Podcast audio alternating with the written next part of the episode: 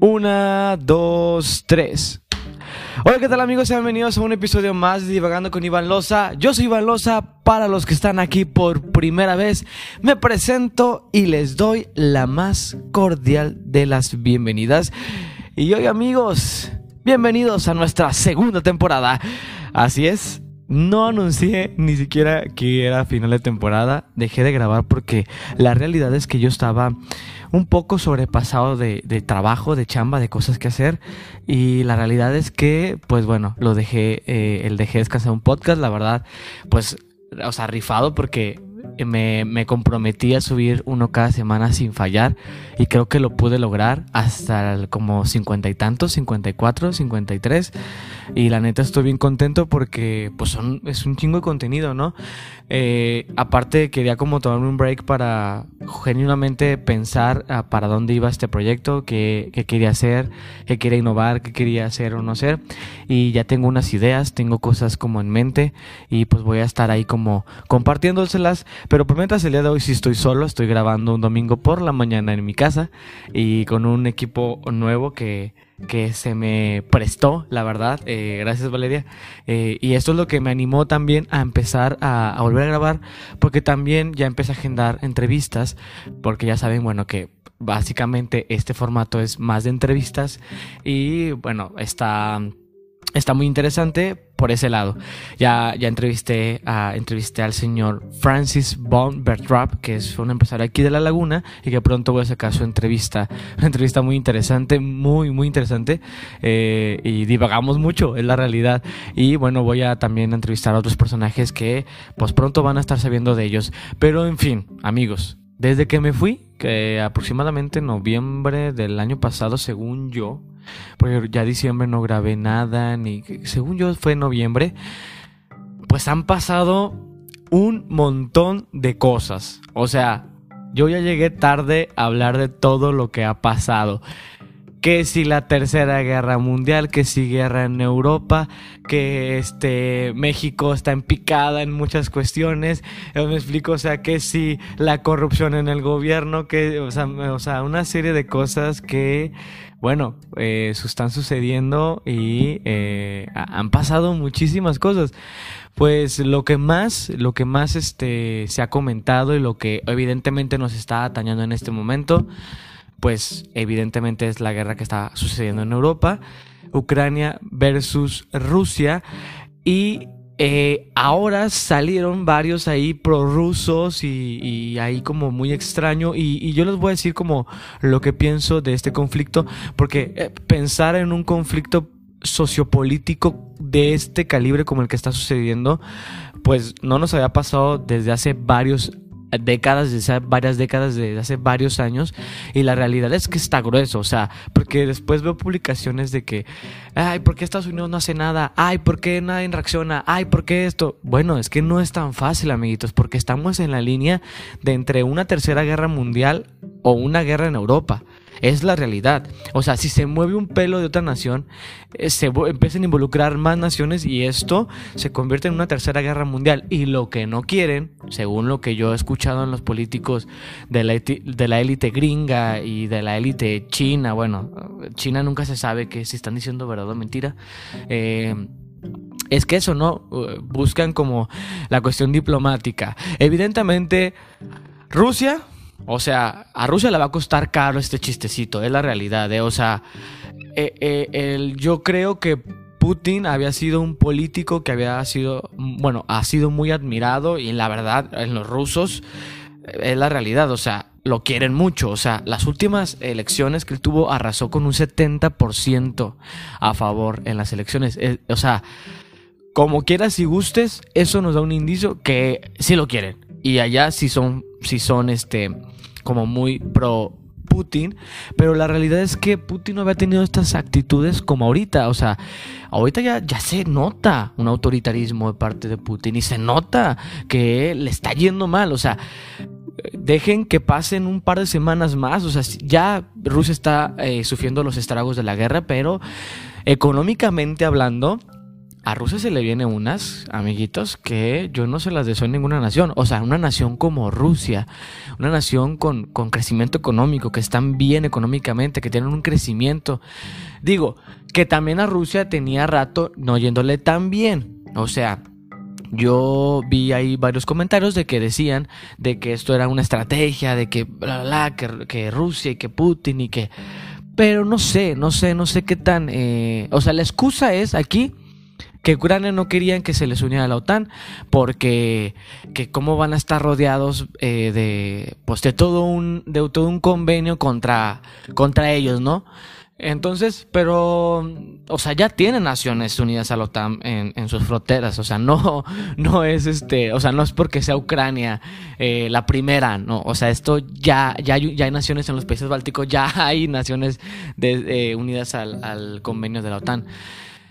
Entonces, es una excusa, como cuando Estados Unidos dijo, eh, puso la excusa del terrorismo y se fue a Irak y se fue, o sea, me explico, o tuvo estas excusas hablando de, para invadir y bueno, porque petróleo, ¿no? Y yo tampoco voy a tener la excusa de, ah, pero también Estados Unidos. Sí, también Estados Unidos, también China y también Rusia. Es decir, la guerra no se justifica con otras guerras. Ah, pero es que cuando fueron los, eh, los estadounidenses, ay sí. No, a ver, amiguitos, es que estamos hablando de una guerra. Estamos hablando de que los ucranianos están siendo asesinados. O sea, porque eh, la, eh, los ataques rusos están siendo directos a estancias civiles. Esto nos quiere decir que no es una guerra contra los militares, porque primero se dijo eso, ¿no? No, no estamos este, atacando zonas residenciales civiles, solo zonas militares, ta, ta, ta, ta, ta. Pero la verdad es que no es cierto. Ahora, en estos tiempos donde la información es tan masificada y ya no sabes qué es real o qué es mentira o qué es una verdad a medias o qué es una verdad manipulada, pues es la realidad que no sabemos en ciencia cierta qué está pasando en aquellos lados de Europa, eh, específicamente Rusia y Ucrania, porque es la realidad. Muchos medios están manipulados por los gringos. Y otra vez, esto para que quede que soy completamente imparcial. O sea, yo critico a la política en general. Porque, eh, digo, hablando de política, me, caga a veces hablar de política, pero se necesita hablar. La realidad es que sí hay información muy masificada por los gringos. Como en Rusia hay información masificada por los rusos. O sea, es la realidad. O sea, ahí no se habla de que ellos son los malos, evidentemente, porque ahí se está viviendo un autoritarismo. Rusia tiene viviendo una dictadura desde hace más de una década. Es la verdad. O sea, sí, Mientras un gobernante no se, no se quite de un puesto y use las leyes a su favor para mantenerse en el poder, eso, queridos amiguitos, se llama dictadura. Sí, también en Europa pasa. La diferencia en Europa y en, Latinoamérica, bueno, es que ellos, la realidad es que aunque son autoritarios, son, este, eh, son eh, antidemocráticos, lo que tú quieras, pues a sus países los tienen bastante bien económicamente o decentemente. Sí, falta de libertad, está, ta, ta. Pero una diferencia es, por ejemplo, aquí en Latinoamérica, donde se viven dictaduras, que aparte de dictaduras, eh, economías fallidas, estados fallidos. Es decir, hablamos de una Venezuela, hablamos de una Cuba, hablamos de, de, eh, de Uruguay, hablamos, me explico, o sea, de estas dictaduras que tienen décadas existiendo, que económicamente están para el carajo, que la gente se está muriendo de hambre y que sobre todo son estados antidemocráticos, anti libertad de expresión y etcétera, etcétera, etcétera. Y sobre todo, bueno, pues populistas, ¿no? O sea, socialistas populistas que yo no tengo nada, o sea, yo yo planteo la idea porque hemos visto que en Latinoamérica no no ha funcionado la idea del socialismo porque lo podemos ver, carajo. Es decir, o sea, si alguien viene y me dice, no, pero es que los gringos, a ver, carajo, o sea, Venezuela, o sea, Venezuela tiene el apoyo de China y aún así le va mal. ¿Por qué ¿Por qué defender a los dictadores? ¿No? O sea, ¿por qué defender a la izquierda latinoamericana? En México vivimos la izquierda latinoamericana que ha sido una gran, gran decepción. Perdónenme, perdónenme, lo tenía que decir. Es, ha sido una gran, gran decepción. O sea, actos de corrupción, me explico. Hijos viviendo en el extranjero como millonarios. Eh, sí, claro, dan becas yo no me quejo. Pero ¿de qué nos sirve eso si sigue habiendo los mismos actos de corrupción que había en el viejo PRI y en el viejo PAN? O sea, sigue siendo los mismos, solo con un discurso que le hacen al pobrecito y que bueno, hacen como esta faramaya de que están con nosotros, con el pueblo y la narrativa de que X y Y. Pero esto es la cuestión en México. Lo que me refiero en Europa es que la realidad es que están en una dictadura y que él ha alternado puestos de primer ministro y presidente y él es el poder allá. O sea, Putin es Rusia, o sea, Putin es el Estado y, se está comportando como tal. Esto es de temerse, ¿me explico? Porque Rusia es potencia nuclear. Entonces, eso nos, nos pone en el panorama un peligro latente en el mundo. Una guerra nuclear, amiguitos, sería devastadora para la humanidad en general. O sea, no, no, no, no calculamos el daño que esto ocasionaría. Y también estaba conmocionado mucho a, la gente en general porque, bueno, la realidad es que en Europa tenía décadas sin suceder una guerra. Todo estaba en aparente calma hasta que a Putin se le bota la canica y, bueno, quiere como hacer de las suyas. Que sigo, sigo diciendo que no está, o sea, es un pretexto para meterse ahí. Yo sigo diciendo que no está con la yo no le creo la justificación de que neonazis, ¿no? Y que ahí que se maltratan rusos y que, la verdad yo yo este yo no me creo esa narrativa. Yo no me la creo. Pero la realidad es, también es que nuestros hermanos de Ucrania están sufriendo. Eh, estábamos viendo ahí unas imágenes muy devastadoras sobre lo que estaba pasando en los bombardeos en guarderías, en estancias infantiles, en eh, zonas residenciales, ¿no? Gente desplazados, más, de un millón de gente desplazada de sus hogares, de su, de su país, ¿no? O sea, que se están yendo a, a, Polonia, que Polonia, gracias a Dios, se ha vuelto el gran, este, pues la casa abrigadora de los migrantes eh, ucranianos, ¿no? La realidad es que es a puertas abiertas y entre todo el que quiera, ¿no? Y hay, o sea, hay gente, o sea, más que nada padres de familia que están llevando a su familia, los dejan en Polonia y se regresan para luchar por la libertad de su país. Eso, amigos, eh, pues bueno, eh, se, han, topado con, un pueblo ucraniano bastante admirable y bueno, toda mi solidaridad a lo que está pasando en Ucrania, eh, con Rusia, sigo teniendo opiniones como muy este, divididas y la gente puede opinar lo que quiera y puede decir lo que le dé su regalada gana, total, para eso tienen boca. Algunos, desgraciadamente, pero tienen boca. Y bueno amigos, también, bueno, lo más reciente que me gustaría hablar de esto porque es un tema que me generó como mucha, como a todos, mucha indignación. Lo que sucedió en el estadio eh, Corregidora, allá en Querétaro, en el partido Querétaro versus Atlas. Y para el que no haya sabido esta noticia, que lo dudo mucho, porque fue noticia nacional y creo que internacional, es en el partido Atlas versus Querétaro, en el minuto número 61, eh, se empieza a hacer una riña en el estadio Corregidora. Específicamente íbamos en la jornada número 9, estoy casi seguro. Y, bueno, da el minuto número 61 y, del parte, y de parte de la porra del, de Querétaro se empiezan a generar unas, unas riñas ahí de, de, personas que se empezaron a encontrar con los equipos. Tiene que ver con las, le llaman las, bueno, que son las porras, ¿no? Tienen otro nombre, eh, no me estoy acordando ahorita, pero tiene otro nombre. Las porras. Y después se ven los videos como un policía de seguridad privada de adentro del, estadio les abre la puerta a los de la porra del Querétaro, porque ya ves que están como encarcelados, ¿no? Les abre la puerta y se dejan ir como gordo en tobogán. Digo, es un es una referencia un poco gordofóbica, pero o sea, en el sentido de que se dejan ir y empieza a haber una batalla campal entre equipo de Atlas, entre el equipo de Querétaro, pero la realidad es que yo hablé en un TikTok porque, amigos, a partir de que ya no hago, bueno, ya no grabé podcast, hago TikToks y, pues me está yendo bastante bien. Afortunadamente, si, si tú vienes de TikTok, eh, un gran saludo. Y si tú estás aquí de podcast y no has visto mi TikTok, pues eh, agradecería que te des una vuelta. Los bajo Iván, ahí en TikTok. Eh, entonces hablé en TikTok sobre sobre lo que había pasado y muchos me decían, no, pero es que también los del Atlas, sí, brother, pero estás, o sea, si tú ves los videos y las imágenes, o sea, los del Atlas eran minoría a comparación del Querétaro.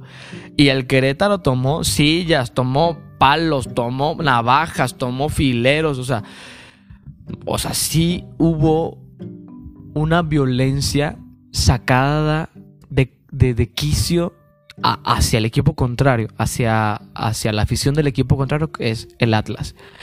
Bueno, todas estas imágenes se vieron en internet, se viralizaron primeramente en redes sociales se manejaba la narrativa de 17 muertos. Después yo vi publicaciones nada oficiales que manejaban cifras de 30 muertos. Y a las 24 horas, después de todo este desmadre, el gobernador de Querétaro, este, mm, Sapida, Curi, creo estoy casi seguro, eh, Mauricio Curi, estoy casi seguro, empieza a tuitear y empieza a hacer videos en redes sociales eh, informando lo que estaba pasando. Y luego este Alfaro, allá en, Jalisco, también se empieza a movilizar. Entonces empieza a haber una serie de movilizaciones de altos mandatarios del fútbol mexicano, de la, de la, de, la Liga Mexicana de Fútbol Mexicano y de la Federación Mexicana de Fútbol. Bueno, todo esto eh, nos lleva a que después eh, la coordinación de protección civil de, de, Querétaro maneja que no hay ningún muerto, que hay varios graves, o sea, que hay varios heridos, muy graves algunos, pero que no hay muertos. Hay, hubo uno que perdió un ojo, o sea, que perdió un ojo, que ya, que ya no va a tener un ojo, entonces eso no es para menos. La narrativa del Estado es no hay ningún muerto, la narrativa de las redes sociales y, de la gente y de los vídeos. O sea, porque la verdad yo cuando escuché la cifra, o sea, el, comunicado oficial de, de, de, Protección Civil de Querétaro, dije, ok, pero tú ves videos y ves imágenes y dices, es que no es posible que, o sea, ves a gente tirada con charcos de sangre y digo, es que él no está vivo, o sea, no creo que esté vivo. Entonces, bueno, la narrativa de Querétaro es, eh, del gobierno de Querétaro es que no, no hay muertos. Y salió el gobernador a decir, si hay una línea, vayan y mencionen de si hay desaparecidos y quién sabe qué tanto. Y, y también hubo, obviamente, como, como todo, hay gente que se quiso aprovechar del momento y hubo publicaciones de que es que mi sobrino está desaparecido y el gobierno me está eh, ofreciendo 20 millones de dólares para que no diga nada. Bueno, yo digo que 20 millones de dólares, desde que dices 20 millones de dólares a mí se me hace como un poco em, falso, ¿no? Eh, la realidad es que no sé, a ver, eh, yo a lo mejor y sí hay, ¿no? Y, pero que un gobierno mexicano te ofrezca cantidades de dinero tan ridículas, eh, pues sí, se me hace como porque estamos en México, pues así la gente la gente desaparece diario y, nadie hace nada y nadie te ofrece dinero para que te calles de nada, o sea, la realidad es que eso no pasa en México, o sea, si tú desapareces, ay, pues la fiscalía se hace tonta y ya, o sea, eso es lo que pasa en este país y, y pero no no este no he sabido de casos de que te ofrezcan te ofrezcan dinero por tu silencio en casos de desaparecidos. Mínimo en mi estado, ¿no? En mi estado no sucede eso, o sea, hay organizaciones eh, acerca de desaparecidos y eh, siguen buscando a sus familiares sin ayuda del Estado, es la realidad, o sea, sin ayuda de la Fiscalía. Eh, pero bueno, yo estoy con esta narrativa de lo que había pasado. Bueno, el Estado tiene esta narrativa de que no hay muertos, solo heridos, y luego las redes sociales y los videos que bueno, los, todos los, los vimos, ¿no? Y luego empezaron las preguntas. ¿Por qué tanta violencia? ¿Por qué? O sea, ¿por qué tanta cosa desquiciada, no? ¿Por qué? O sea, ¿qué onda, no? ¿Qué, está pasando en este país? Yo, publiqué, cuando pasa esa noticia, puse, la violencia nos ha rebasado. Porque creo que esto no es consecuencia más que de nuestra propia violencia. Este sexenio, así es, amigo Chairo, así es, amigo López Obradorista. Este sexenio está a punto de ser el, sexenio más inseguro por encima del sexenio de Felipe Calderón. O sea, está a dos meses de sobrepasar la cifra de homicidios dolosos por eh, el gobernante expresidente, que tampoco lo justifico, Felipe Calderón. Entonces, esto nos quiere decir que México en esa materia no ha cambiado. O sea, en materia de seguridad sigue siendo igual de inseguro. Entonces, eh, lo que yo quería como seguir reforzando es que ya empezó la narrativa de que, de hecho, me acuerdo que un amigo me dijo, no, güey, eso fue súper planeado. O sea, había gente del otro lado y había gente del otro bando que, o sea, que le llaman explotadores de... Tienen como un nombre que, que masifican todo lo que está pasando y enardecen a la, a la multitud y hacen que todo esto se vuelva un desmadre. Eso sucedía también en el 68. O sea, perdónenme, pero había estudiantes, había, de los estudiantes había infiltrados del gobierno. O sea, sí se, o sea, hay una narrativa que, que maneja esta historia, ¿no? Y que, que, que sí este, informaba al gobierno y que aparte en los encuentros con la policía eran los que, los que sí empezaban como el, el, el desmadre obviamente con la única intención de que los policías y los militares agredieran a los estudiantes. Y ya sabemos cómo, cómo, cómo terminó esta historia, ¿no? Eh, desgraciadamente. Bueno, el chiste es que me estaban diciendo como, no, esto fue súper planeado y aquí tiene que ver eh, el crimen organizado y que... Y ya empezó esa narrativa, ¿no? Entonces, creo que es, para mí, tiene, o sea, en algún momento tiene sentido, porque es como de, es que aquí en Torreón, donde yo soy de la ciudad de Torreón, evidentemente, bueno, aquí está el Club Santos Laguna, está el TCM, y aquí en el TCM hace años sucedió contra el Tigres el Tigres tiene una afición muy pesada. O sea, tanto que en una ocasión se dejaron venir, obviamente los sacan por, por entradas, por salidas separadas a cada afición. Pero en esa ocasión igual hubo un rollo, pero fue una riña que duró así de que entre 20 personas y esas 20 personas eh, se golpearon, sí, lo que tú quieras, se aventaron hieleras, se aventaron cerveza, ta, ta, ta, ta, ta. Llegó todo el, equipo eh, de, seguridad eh, de adentro del estadio, aparte en el estadio de nosotros se maneja, o sea, hay municipales y, y se maneja seguridad de ese estilo. Entonces, llega total. Ah, sí, obviamente indignó a la sociedad lagunera, pero no sobrepasó lo que pasó ahorita. O sea, no, no, o sea, no, no pasó a, a mayores en ese sentido.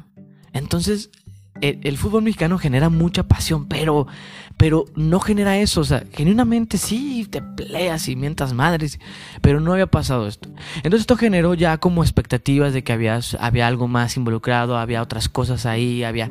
Entonces, bueno, obviamente el gobierno de Querétaro ha empezado a, a, a como decir, no, pues no sabemos, no, no, no puedo firmar nada, no, no, no sé qué perdón.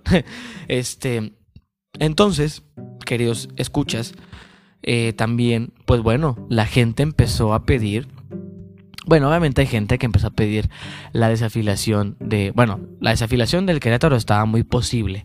Y luego, este, pero o cancelar el fútbol mexicano, bueno, eso no puede pasar porque, amiguito, el fútbol mexicano genera una derrama económica impresionante en este país. Y, y, y, censurarlo, o sea, o cerrarlo, pues no, se puede, o sea, no, no es tan fácil, pues hay mucho dinero de por medio. Y ya, ya iba a lo, que, a lo que voy, por esto las decisiones que se tomaron. Total, pues fue una asamblea con la Federación Mexicana de Fútbol contra la administración del, del, con, eh, con la administración del Querétaro y no, no, un rollo.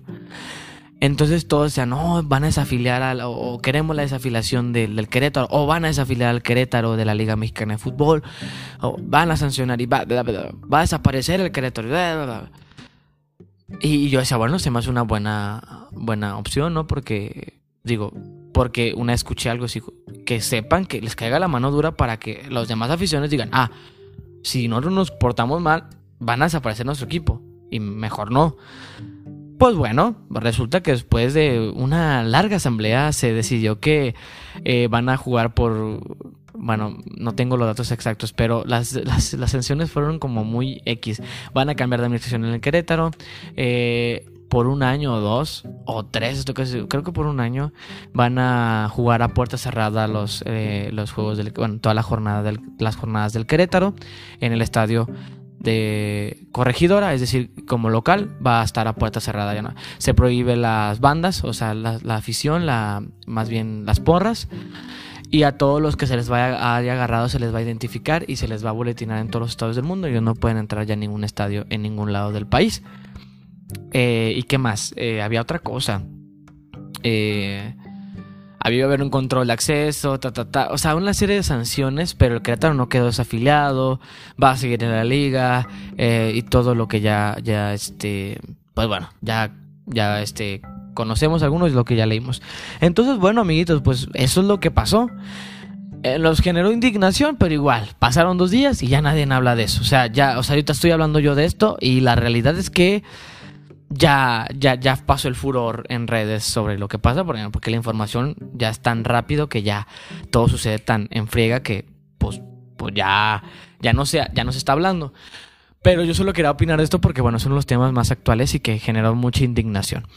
Y bueno, amiguitos, eso es este una de las tantas cosas que ha pasado en nuestro hermoso país llamado México. Obviamente estamos en el mes de marzo, un mes que genera mucha indignación, que genera mucha, mucha nostalgia, que genera mucha resiliencia, que genera eh, mucha lucha, ¿no? O sea, o sea en el sentido de la, lucha está eh, por parte de las mujeres.